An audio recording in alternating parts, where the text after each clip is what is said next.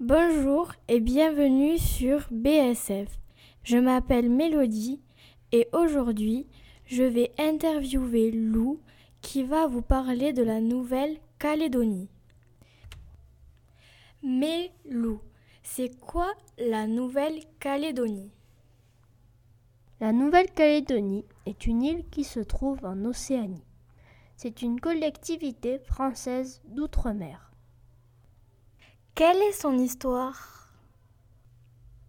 Pour mieux la comprendre, il faut remonter 3000 ans en arrière. C'est à cette époque que les premiers habitants de la Nouvelle-Calédonie, les Lapitas, y posèrent les pieds. Mais ce qui est étrange, c'est que les habitants actuels, les Kanaks, n'ont aucun point commun avec leur culture, sans qu'on puisse affirmer cependant qu'ils ne descendent pas des Lapitas. Le temps passe, puis le 4 septembre 1774, un explorateur anglais, James Cook, débarque sur l'île avec son bateau. C'est la première rencontre entre les Européens et les habitants de l'île. Mais pourquoi cette île appartient-elle à la France? En 1853, Napoléon III cherche une terre nouvelle pour y fonder une colonie pénitentiaire. Il souhaite également renforcer la présence de la France dans le Pacifique face aux Néerlandais et aux Britanniques. La Nouvelle-Calédonie est finalement proclamée colonie française le 24 septembre 1853. Pouvez-vous nous parler de ces paysages La côte est est exposée au vent dominant et est très humide. On y trouve donc des forêts tropicales denses. La côte ouest, en revanche, est protégée des vents dominants par les montagnes appelées la chaîne. Elle est donc plus sèche. On peut y observer un paysage de savane à Niaouli, un arbre endémique de cette région du monde. Pouvez-vous nous parler de son climat? La Nouvelle-Calédonie possède un climat tropical. La température moyenne est d'environ 23 degrés et l'humidité de l'air y est comprise entre 73 et 81% On peut distinguer trois périodes dans l'année.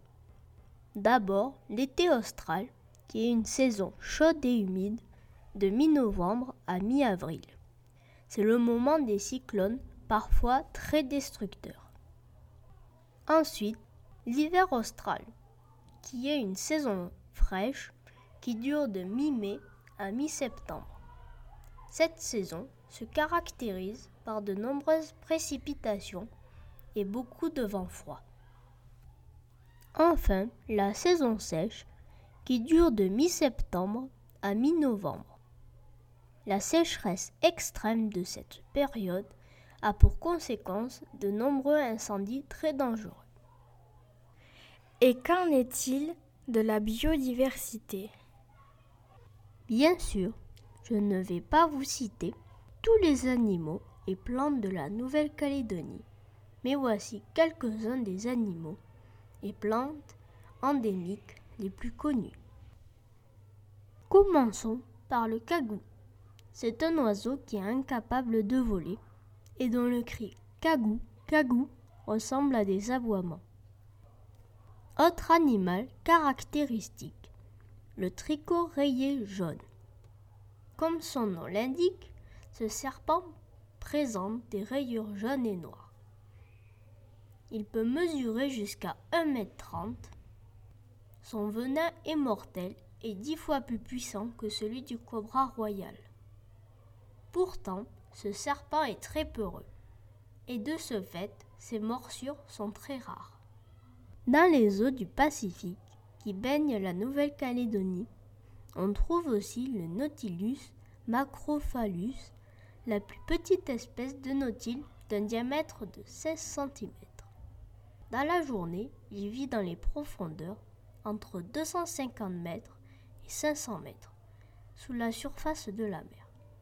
La nuit, il vient se nourrir sur les récifs de moindre profondeur.